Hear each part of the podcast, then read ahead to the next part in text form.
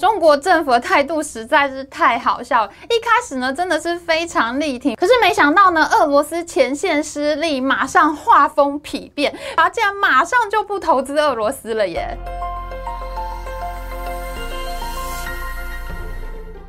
大家好，我是 Amy。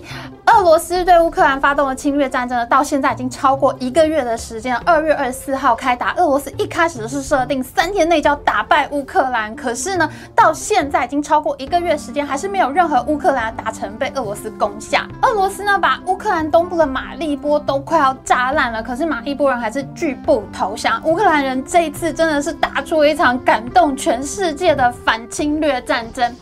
好的，战争前线吃紧，那我们这边就赶快来看一看经济战这边的最新发展。我们都知道打仗是非常花钱的，目前俄罗斯呢总共有二十万大军在乌克兰境内，你每天光是炸炸弹啊，你开飞机上去的油钱啊，你开坦克的油钱，还有士兵一起床就要穿衣吃饭，所有一开口都是要钱。而且这一次俄军打马利波竟然用上了极音速飞弹，哎，匕首飞弹一颗就是三百二十万美元，相当于是新台币九千。千万元内。一开始乌克兰情报体系得到的消息呢，是说普丁打这个仗呢，一天就要喷掉两百亿美元，也就是差不多新台币六千亿元的水准。但我觉得这个数目可能有点太高了，可能是你刚刚派兵过去那两三天会花到每天两百亿美元，可是军队到了乌克兰定点驻扎以后，费用应该是可以降下来很多的。不过俄罗斯这一次打这个仗一定是非常昂贵的，因为他一开始只认为要打三天嘛，可是现在打了超过一个月的时间，他的财政。预算一定是爆表的啊！我觉得俄罗斯的财政部长现在一定很想要跟普丁翻脸，只是因为普丁会毒死他，所以到现在都还没有翻脸。打仗已经很花钱了，那我现在是不是应该要多弄点钱来呢？可是现在俄罗斯却被欧美国家制裁当中。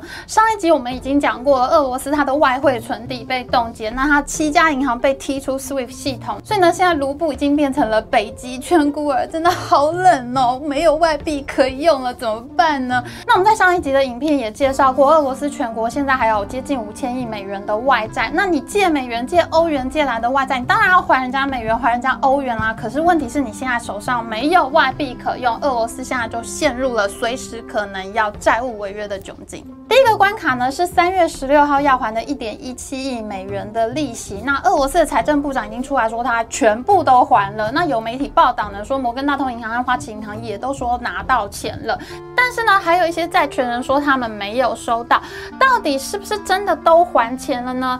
当初俄罗斯在借这笔钱的时候，债权人有给他三十个宽限日，也就是说，等到三十个宽限日到期，到了四月十五号的时候，如果还有四分之一的债权人都没有收到钱的话，那他们就可以联合起来宣布俄罗斯国债违约。不过呢，现在更着急的是下一个关口，三月三十一号还有一笔三亿美元的本金要偿还，那到底能不能还得出钱，会不会跳票呢？那我们下周就可以知道了。好不容易，俄罗斯财政部长说他们还钱了，还钱了。可是呢，另外一个噩耗却传来了，那就是欧盟国家呢打算要抵制俄罗斯的石油，不再跟他们买了。结果呢，国际油价呢又应声大涨。其实呢，这个消息呢我一点都不觉得奇怪，为什么呢？因为现在已经三月了嘛，春天要到了，天气不再那么冷了，就不需要烧暖气。你在二月份侵略战争刚刚开打的时候，你叫欧盟国家去抵制俄罗斯石油那，那是门都没有，因为天气实在太冷了，大家都需要开暖气。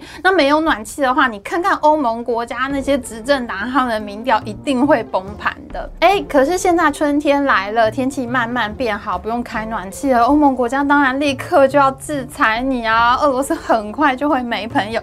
天哪，这个消息真的是雪上加霜。所以呢，俄罗斯的脸呢就很快的转向了中国。俄罗斯在二零一四年并吞克里米亚，进犯乌东之之后呢，遭到欧美国家的经济制裁。当时呢，当然没有今天制裁的这么严重。可是呢，二零一五年的时候，俄罗斯的国债也差一点就要违约了。这个就把普丁给吓到了。他当时就想说：“哎，那我是不是应该要做一些准备？我不能够再这么依赖欧洲和美国了。”所以呢，他就喊出了要向东方转的口号，也就是他想要跟亚洲国家来做朋友。因为俄罗斯想打乌克兰，而中国想打台湾，所以在二零一四四年之后呢，俄国就跟中国说：“那我们都很怕欧美国家经济制裁，那不如我们大家来互相帮忙好了。你来跟我买东西，我这边有超多的石油和天然气，反正你中国就是一个超级石油进口国，一个超级冤大头国家。那么你来跟我买石油、天然气，不是正好吗？那正好我也不想再用美元了。如果我被制裁了，我还拿着满手美元，不是瞬间秒变废纸吗？那我呢，可以用你的人民币啊？你不是很想要人民币国际化吗？我大俄罗斯就可以来用你们的人民币，这样子你去打台湾，我去打乌克兰，这样我们就可以在经济上面互相支援，就不用害怕制裁了。这两个都想要发动侵略战争的国家，简直是一拍即合。二零一四年的时候呢，中国只是俄国的第三大出口国，可是俄罗斯老大一开口呢，中国立刻就签下了三十年、价值四千亿美元的天然气进口合约，而且呢，他们还盖了西伯利利亚力量一号和西伯利亚二号两条天然气管线通往中国。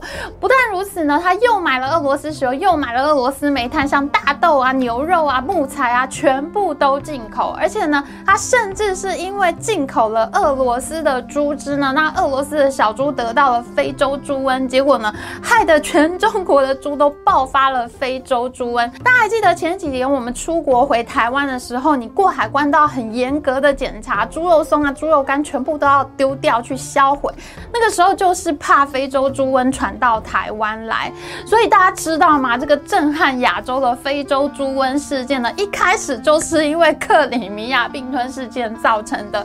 因为俄国并吞了克里米亚，遭到欧美国家经济制裁，所以他就转而跟中国建立贸易关系，把自己的猪肉卖到中国去，结果中国猪就得非洲猪瘟。这整个事情呢，其实都是因为二零一四年俄罗斯并吞了克里米造成的。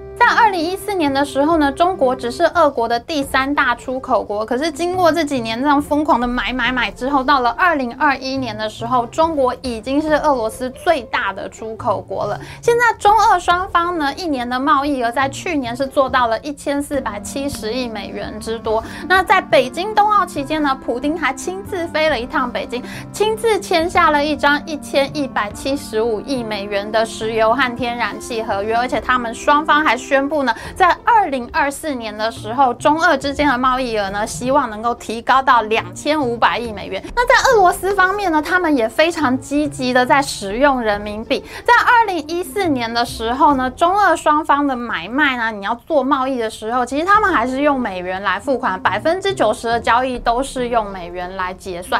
那用人民币结算的这个交易，其实只有百分之三点一。可是经过了这六年，到了二零二一年的时候呢，中俄双方做买卖的时候呢，用美元来付款的比例已经降到不到一半的这个水准了。那用人民币付款呢，已经到达了百分之十七的比例。你看，六年之间从百分之三成长到百分之十七，这还是有一个不错的进展的。而且呢，在二零一四年，俄罗斯的外汇存底里面是没有人民币的，是 zero。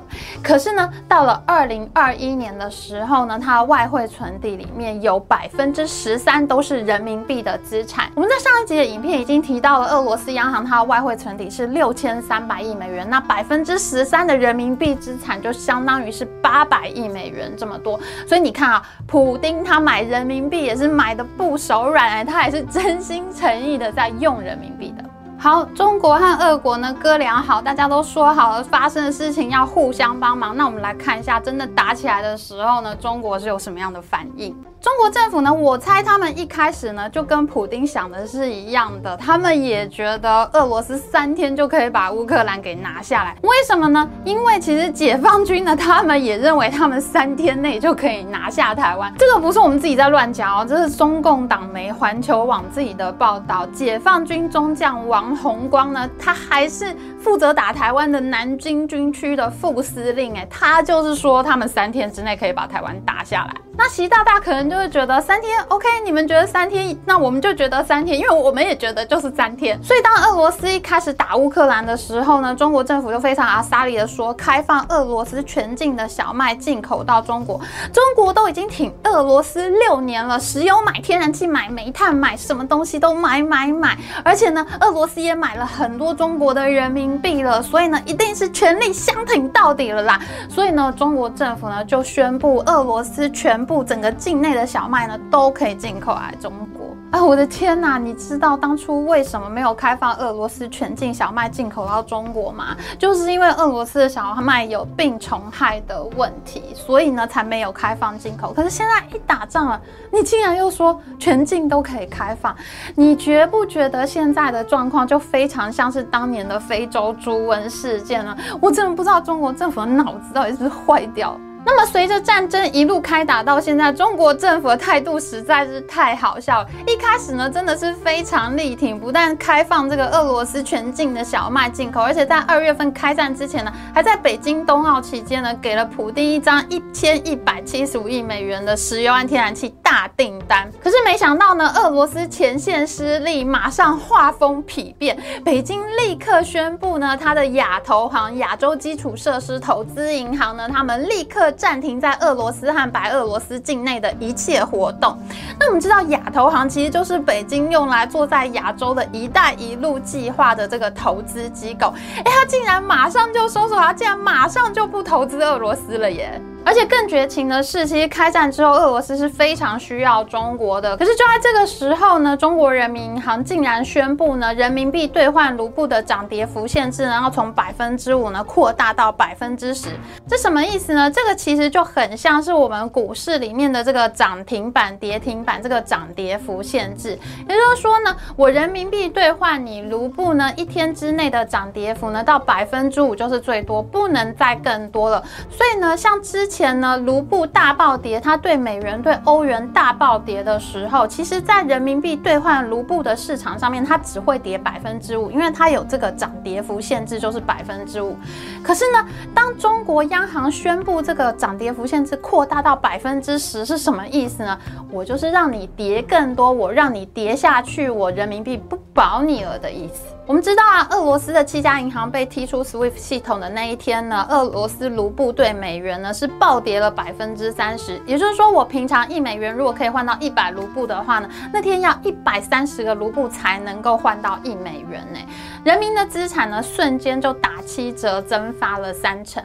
可是如果我拿着一百三十个卢布去买人民币的话，其实我只会贬值百分之五哦。那你看看俄罗斯人是不是会大买人民币呢？所以现在呢，俄罗斯的外贸银行 VTB 呢，它竟然就推出了人民币的存款业务。俄罗斯人呢，就是大买人民币，不要卢布了。可是呢，没想到北京根本不挺，卢布越来越不值钱，大家都会问说啊，我要它干嘛呢？所以呢，赶快把贬值的幅度呢扩大到百分之十。俄罗斯打仗呢是越打越输，现在呢就连北京都看莫斯科没有。我想这件事情，普丁心里一定是非常生气的。那我们刚刚说过嘛，因为普丁呢把他的外汇存底拿去买了人民币的资产，有百分之十三外汇存底是放在人民币上面，所以呢其实他是可以向北京去调动这一笔人民币的。可是呢，因为白宫呢现在介入了调停这件事情，包括白宫安全顾问苏利文啊，还有美国总统拜登本人呢都。出面警告北京不要援助俄罗斯，所以呢，到现在为止呢，北京都是一整个装傻，帮不帮我不知道啊。他们呢就一直迟迟不肯表态，所以呢，现在莫斯科能不能动用这一笔外汇存底呢，还是未定数，要看北京和莫斯科之间的协商结果才能知道。可是时钟滴答滴答不等人，就在我们录影的这个时候呢，刚刚我们收到消息，俄罗斯的钢铁制造商 s e r v e r s t o n e 呢，它已经违约了，它有一笔美元利息是付不出来，正式的成为俄罗斯侵略乌克兰之后呢，第一个违约的俄罗斯公司。所以呢，现在俄罗斯可以说是命悬一线，经济危机倒数计时当中。中国政府真的是尚书大人呢，战前呢挺成什么样，党媒小粉红都全面开火挺爆俄罗斯，结果呢现在整个变脸，现在人家问他们为什么要开放俄罗斯全境小麦啊，明明就有病虫害，结果呢他们竟然回答全境呢其实是不包括有病虫害的地区，哎，哇！全境不就是全部的意思吗？不包括病虫害的地方，那叫什么全境呢？中文一定是一个不得了，我们参透不了的艺术吧。哇，普丁大帝竟然被中国背刺了，不敢相信呐、不过呢，俄罗斯是一个战斗民族，没有那么快认输。他们现在呢，宣布要和北韩呢发展更紧密的关系。哇，真的是已经到了没朋友程度才去找北韩了。那为什么中国呢？他从一开始的全力相挺，到了现在开始装傻装糊涂了呢？北京呢，他从头到尾，他中间呢，到底经过了一个怎么样的心理转折？他的心里到底在打着一个什么样的算盘呢？我们下集再说。喜欢我们影片，请记得帮我们按赞哦，还有记得按订阅频道加开启小铃铛。我们下次再见哦，拜拜。